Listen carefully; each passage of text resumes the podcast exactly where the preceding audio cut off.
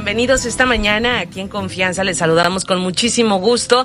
Hoy que vamos a tratar un tema muy interesante que tiene que ver con la ansiedad y sobre todo cómo podemos eh, lidiar con ella. Trastorno de ansiedad. ¿Será que es una moda? ¿Por qué ahora tanta gente tiene un problema de ansiedad? Hoy vamos a descubrirlo y vamos a contar también con el expertise de nuestro invitado, el psicólogo Iván Bazán. ¿Cómo estás, Iván? Buen día. Buen día. Como siempre, muy contento de estar aquí acompañando con ustedes. Gracias. Oye, y además con un tema muy interesante que tiene que ver con la ansiedad. Eh, la ansiedad entra, no sé, ese, ¿cómo se denomina dentro de la psicología? ¿Un trastorno, un síntoma, una enfermedad? no, está eh, clasificado como un trastorno de ansiedad y dependiendo si es algo ya más específico, hablamos de alguna fobia, si hablamos que ocurre después de un evento traumático, pues hablamos del estrés postraumático y cuando no tenemos como algo muy identificado o específico, hablamos del trastorno de ansiedad generalizada, que es el que más se presenta en las personas.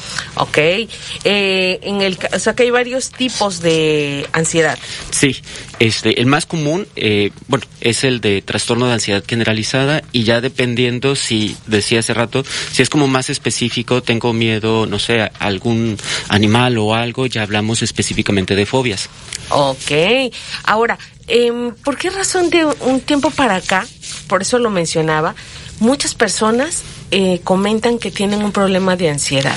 Sí, mira, lo que pasa es que nuestro cuerpo no está diseñado para vivir en la ciudad. Mm. El cuerpo, si nos ponemos a ver cuánto tiempo tenemos en las ciudades como ahorita las pues en las que vivimos, no tenemos más de 200 años, ¿no? El cuerpo estaba acostumbrado para vivir en el campo, para vivir en el bosque, para vivir al, aire libre. No estaba acostumbrado y no tenemos toda esa como información genética de vivir en esta bajo estrés, eh, con el tráfico, con el ruido que estamos viviendo. Entonces hay muchas situaciones estresantes que vivimos desde pequeños. ¿sí? Eh, la presión por sacar buenas notas, la presión por controlar esfínteres, este, vamos viviendo muchas situaciones que el cuerpo es sabio y va registrando toda esta información. Por ejemplo, si tú tienes una, bueno, un familiar o algún ser querido tiene un accidente, y tú vas a la Cruz Roja o a algún, este, alguna sala de urgencia, tú estás completamente estresada, angustiada. El cuerpo registra en ese momento todo lo que está ocurriendo en ese instante. Ventilación, coloración, iluminación, la manera en, las, en la que las personas están sentadas. El cuerpo registra todo. ¿Para qué? Para poder prevenir en un futuro alguna situación similar.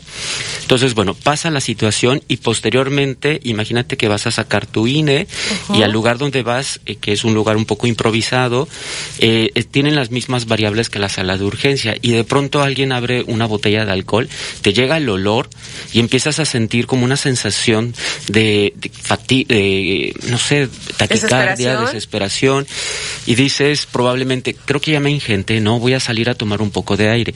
Pero ¿qué está pasando? Tú no sabes lo que te ocurre, pero tu cuerpo detectó varias variables muy similares a cuando estuviste en una situación muy estresante como en la sala de urgencia. Wow, muy bien.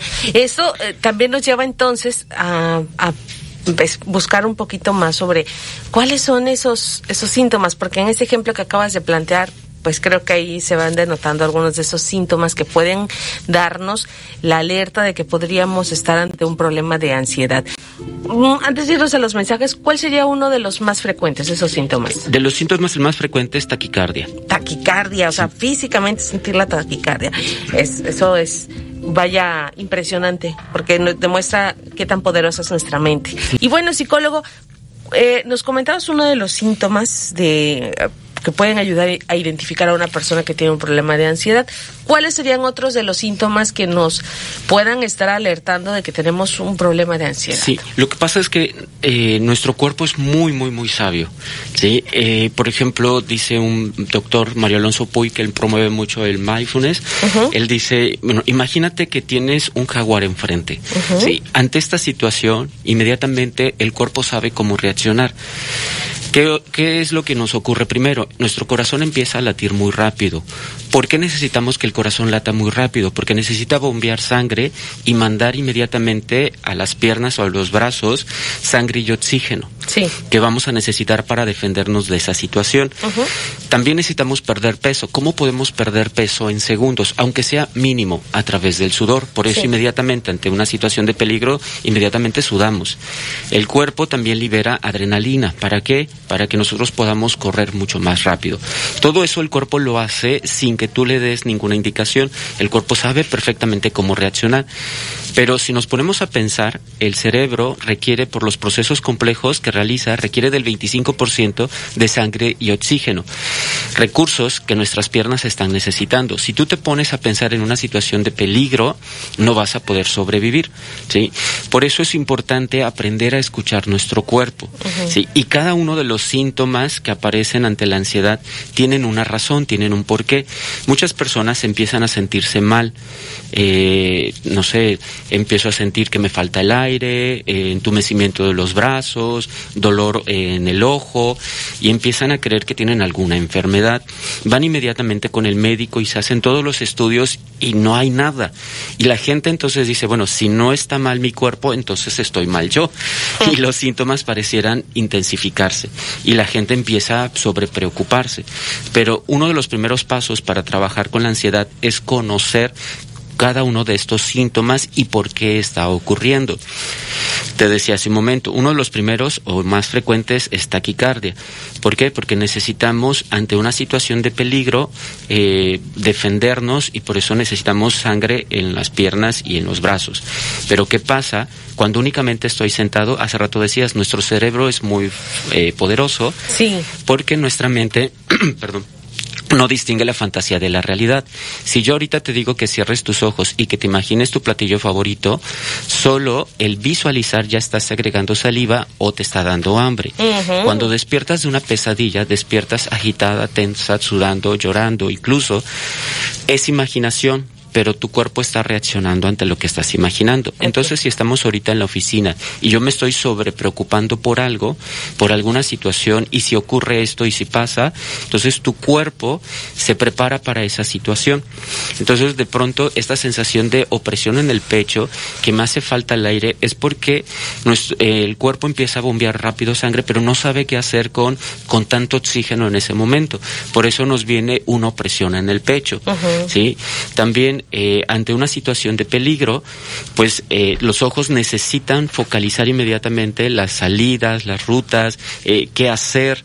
Y entonces esta sensación de tener que focalizar pero ante una situación que, de peligro que no existe, por eso es que muchas veces también nos duele un poquito la parte de atrás del ojo. También inmediatamente recae en nuestro estómago, porque ante una situación de peligro, el cuerpo necesita robarle recursos a otras partes del cuerpo que no se necesitan ante una situación de peligro. Por ejemplo, cuando una persona padece demasiado ansiedad, se le cae mucho el cabello. ¿Por qué? Porque el cuerpo, eh, estando en estado de alerta, necesita eh, mandarle a las piernas, a los brazos, a, a órganos que sí son importantes ante una situación de peligro. Y el cabello es un órgano que no necesitamos. Entonces, el Se cuerpo le quita, le quita al cabello todos estos recursos y por eso es que se debilita y se nos cae constantemente el cabello. Entonces, ante una situación de riesgo, no necesitamos digerir, no necesitamos nada del estómago y se distribuyen estos recursos. Por eso, inmediatamente eh, recaen muchas de nuestras emociones eh, en el estómago. Por eso tenemos gastritis, colitis, colon irritado, porque es ahí donde apretamos estoma- eh, los intestinos, soltamos, sol- apretamos, soltamos, y esta, eh, pues esta dinámica nos va repercutiendo en nuestro organismo. Y lo- todo lo que nos acabas de describir son múltiples factores que de, de cualquier manera no es tan fácil a veces identificarlos porque podemos sentir que estamos mal del estómago, pero pensar que se debe, no sé, a lo mejor que no hemos comido bien, etcétera, ¿no? Y jamás asociarlo con un tema que tiene que ver con nuestra salud mental, nuestra salud emocional, como podría ser el caso de la, de la ansiedad. Entonces, sí es muy necesario, yo creo que el, el tema de, del diagnóstico que justo eso quisiera que nos comentaras. ¿Cómo es que una persona puede llegar a un diagnóstico del eh, trastorno de ansiedad? Sí, tenemos que acudir con algún especialista, ya sea algún psicólogo o algún psiquiatra, para que nos pueda hacer este diagnóstico. Sí. Pero sí es importante, como lo acabas de decir, eh, Fabiola Cuevas, que es una gran psicóloga que trabaja mucho con la ansiedad, ella dice, el paso cero para trabajar con la ansiedad es educarte, informarte sobre lo que tú estás padeciendo. Porque cuando ti, tú vas con el médico y te explica, mira, Ivonne, tranquila, lo que tú tienes se llama de esta manera, estos son los síntomas, si tú haces esto, este, todo va a salir bien. Ante toda esa información, ¿cómo te sientes?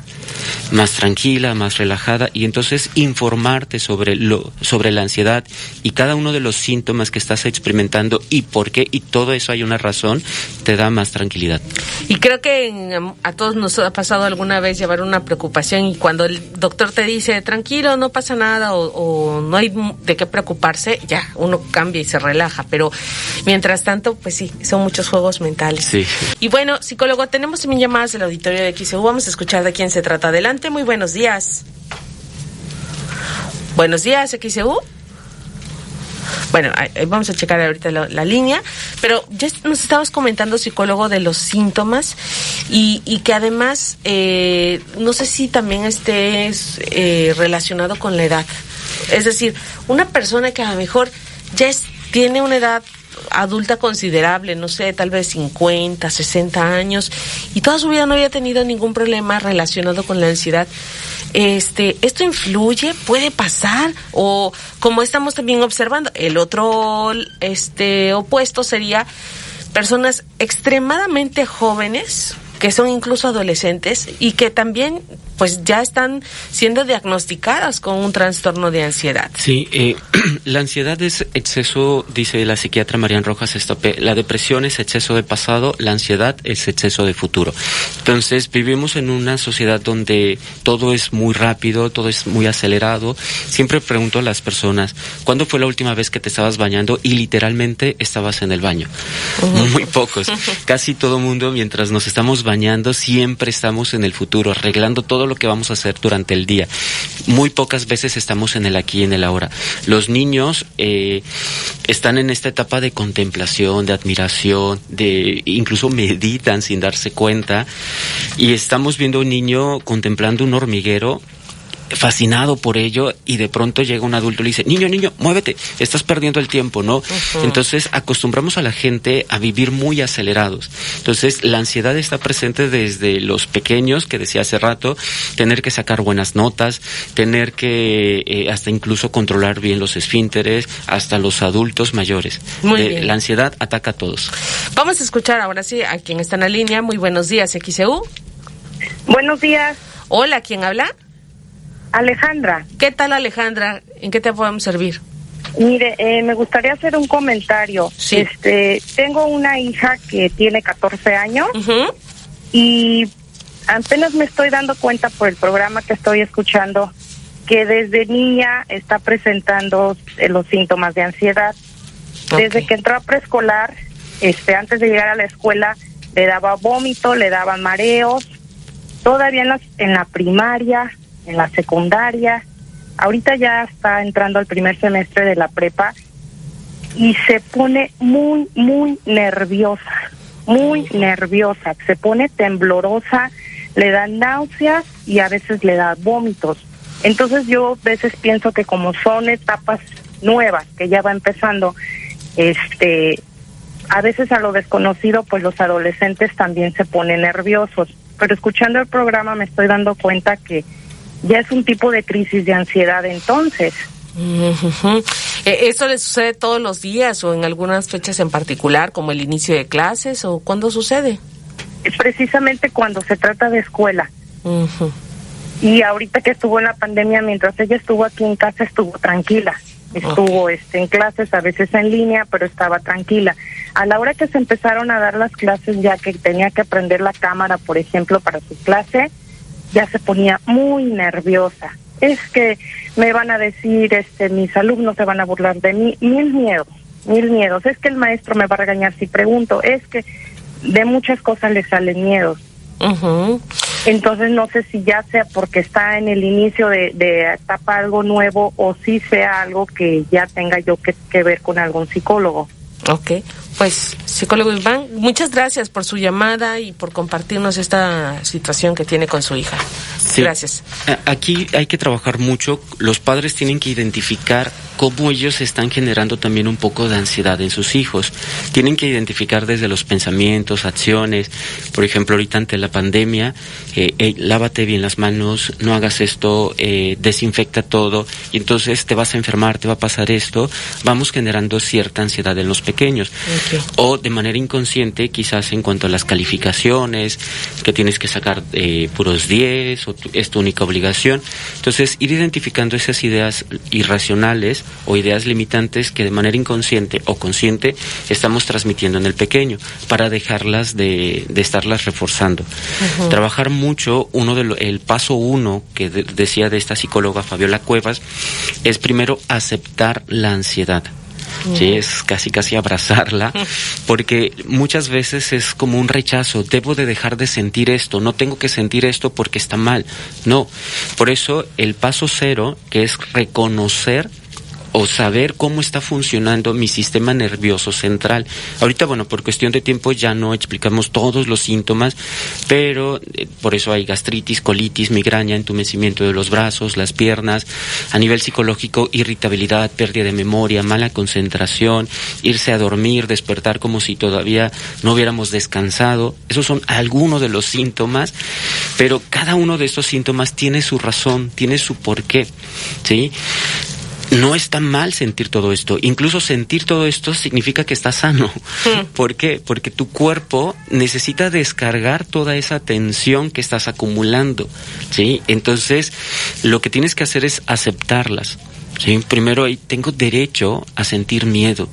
Tengo derecho a sentir esto porque estoy ante esta situación. ¿sí? Si me tranquilizo, si me relajo, ¿sí? esto puede pasar. No estoy en una situación de peligro. ¿sí? Tengo derecho a sentir miedo por esta situación, pero no estoy ante una situación de peligro. Tengo derecho a sentir estrés por que estamos regresando a clases ahorita. Tengo derecho a sentir estas preocupaciones, pero mi vida no está en peligro. ¿Sí? Entonces tenemos que ir trabajando con pensamientos neutrales, con relajarse, con reconocer incluso hasta nuestro propio cuerpo. Necesitamos saber qué alimentos nos irritan, qué alimentos este, nos caen mal, este, incluso preparar el cuerpo para descansar. Muchas personas se van a dormir ya cuando el sueño les está ganando. Y no, eso es algo muy mal hecho. Tenemos que irnos a descansar, dormir nuestras siete, ocho horas, dependiendo de nuestra edad, eh, preparar el cuerpo. ¿Cómo podemos preparar el cuerpo para descansar? Darnos un baño con agua tibia, agua caliente, apagar todos los dispositivos, celular, televisión, tablet, todo unos 20, 30 minutos antes de ir a dormirnos. Este... Que lo que acabas de mencionar es muy cierto. A veces las personas tenemos la mala costumbre de que cuando ya sentimos que no aguantamos más y, o, simplemente eh, queremos alargar el día lo más posible cuando estamos quitándole eh, algo ah, que es fundamental, como es el, el sueño. ¿Qué repercusión tiene el descanso? En la salud mental. Sí, el descanso es muy importante porque ayuda a regenerar todo nuestro sistema nervioso central. Las neuronas necesitan también descansar. Eh, y entonces nos ayuda mucho. El no descansar está comprobado que altera, eh, perdón, tener alteraciones de, sueño eh, te afecta a nivel psicológico, a nivel físico. Entonces por eso es muy, muy importante el descansar. Pero saber descansar, porque muchas veces creemos que descansar simplemente es irte a dormir. No, porque te vas a dormir pero dejas tu cerebro activo porque estás pensando en todo lo que tienes que resolver al día siguiente. Esto no es descansar, ¿sí? Descansar, por eso digo, hay que preparar al cuerpo para dormir. ¿Cómo lo preparamos? Desde tomarte una ducha con agua tibia, agua caliente, poner música relajante, desconectarte de dispositivos, una buena lectura. Hablando de prepararnos y de, procurar nuestro descanso, hay muchas personas que a veces dicen, me arrullo con la televisión y se duermen y ahí están las balazos y la serie y no sé qué. Imagínate, o sea, este, eh, recuerdo alguna vez me ocurrió que desperté y en el sueño yo estaba que me perseguían y no sé qué, y era la televisión que estaba ahí, pero, o sea, sí, claro, hay que cuidar mucho todos los, los factores que pueden llegar a influir en, nuestra, en nuestro descanso. Vamos a, los, a, escuchar las llamadas del auditorio de XEU. Adelante, muy buenos días. Hola, buenos días. Sí, ¿quién habla? Este, eh, me llamo Lisbeth. Ok, este, Lisbeth. Estoy escuchando el programa de aquí de Lapa, Veracruz. Ah, muy bien, muchas gracias. Por Córdoba, ¿verdad? Cerca, sí, cerca de Orizaba. Ok. Sí, este, estoy escuchando al especialista que está hablando sobre ansiedad. Este, mi esposo tiene ese problema, o no sé cómo se le llama, no sé si es una enfermedad. Este, él ya acudió con un especialista, con un psiquiatra. eh, ya lleva algunos meses en tratamiento. Eh, mi pregunta es, el médico le recetó ciertos medicamentos, eh, algunos pues para dormir, no sé. Eh, toma alrededor de tres medicamentos durante el día, distribuidos. Sí. Pero, este, pues yo sigo observando que pues se le cae el cabello, sigue presentando algunos síntomas, pero ya en menor escala, ya muy poco. Eh, mi pregunta es, ¿hay un lapso de tiempo eh, para ver este, si está funcionando el tratamiento? O sea, debe llevar cierto tiempo porque pues no creo que los medicamentos sean de por vida. Quiero pensar que es hasta que pues desaparezca por completo pero no sé qué tiempo lleva ese tratamiento o de qué depende o cómo ¿Cómo funciona? ¿Cómo funciona? Ok, Lisbeth. este psicólogo. Eh, cada organismo es diferente. Entonces, eh, tiene que estar en constante revisión al inicio con el médico, checar si es la dosis indicada, si ese tratamiento le está funcionando a él. Y no solo es basarse en el tratamiento farmacológico, también es muy importante llevar acompañamiento psicoterapéutico. ¿Por qué? Porque eh, si no desarrollamos habilidades de relajación o sobre, o sobre llevar las situaciones, ahí sí nos vamos a hacer, podríamos decir, adictos al medicamento porque vamos a depender de ello, porque no estoy desarrollando habilidades para gestionar mi ansiedad o gestionar mis miedos. Como en este caso, el, el tema, o sea, entiendo que el acompañamiento este psicoterapéutico es precisamente para tratar de ayudar a tu mente aparte de lo que el medicamento hace por tu cuerpo. Sí. Vamos a escuchar otra llamada más. Muchas gracias por llamar, Lisbeth. Adelante, muy buenos días. Buenos días. Sí, ¿quién habla? Señor Adolfo Vergara. Sí, díganos, señor Adolfo, ¿en qué podemos servirle? Mire, yo tengo eh, los síntomas de los que ahorita está mencionando el psicólogo, sí. pero lo, mi asunto se refiere a que yo me pensioné y dejé mi actividad, entonces eh, mi cuerpo y mis o mi funcionamiento yo siento que no no tengo o que se me han ido las fuerzas, ya tengo entumecimiento en las piernas y, en las manos y también la este mi mentalidad también un poco media retrasadita por lo que no tengo este una función. Ok. Pues, sí, esto llega a ocurrir justo en muchas personas cuando se pensionan, dejan de trabajar, porque llevaban, cuando trabajamos tenemos como un objetivo, una meta en el día al día, y esto nos ocurre a todos, un día feriado, eh, nos despertamos, y me levanto o sigo descansando. Y ni siquiera nos levantamos ni descansamos estando pensando en qué hacer.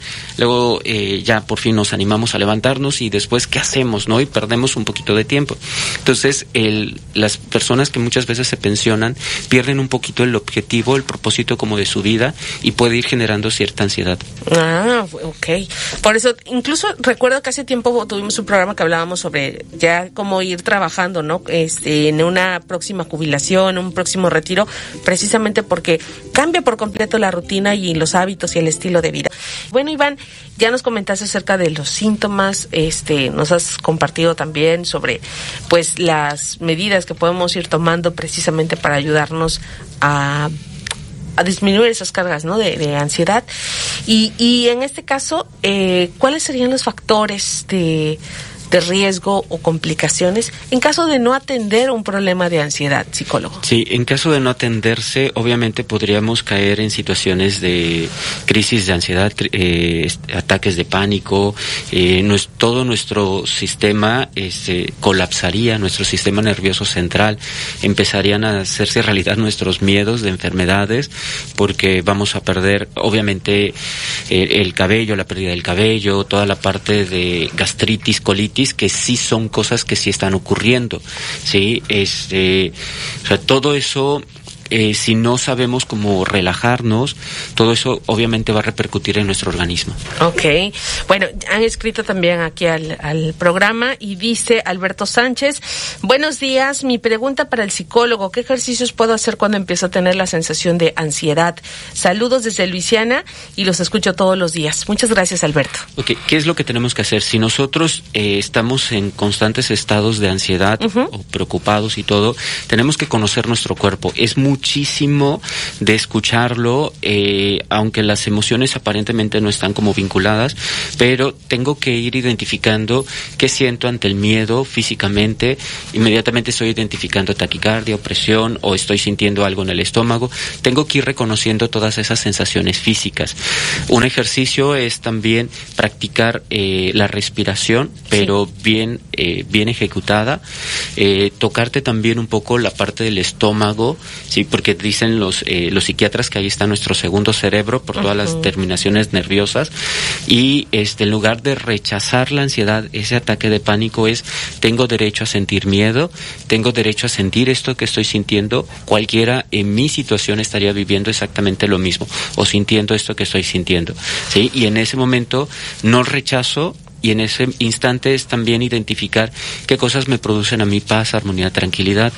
Ahora tengo que practicar todos los días ejercicio, meditación, este hacer actividades que me relajen, una buena lectura, eh, no sé, este, escuchar algún tipo de música, escuchar mucho sobre la ansiedad, saber sobre lo que yo estoy pasando, me va a ayudar lo que le llamamos eh, psicoeducarte.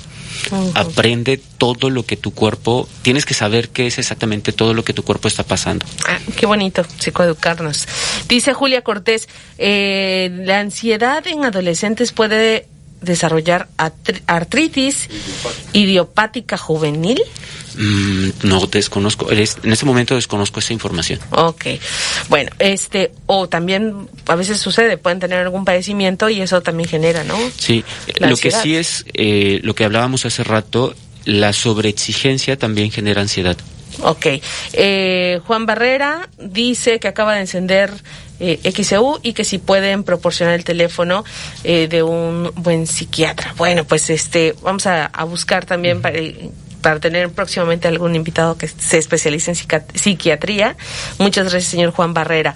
Y estamos llegando ahora sí a la parte final de esta charla aquí en Confianza. Muchas gracias, psicólogo Iván Bazán, por estar en contacto con nosotros esta mañana con el auditorio de XEU, sobre todo con ese tema de la ansiedad, que yo creo que nos da también todavía para una, una segunda parte, ¿no? Muy interesante este, este tema.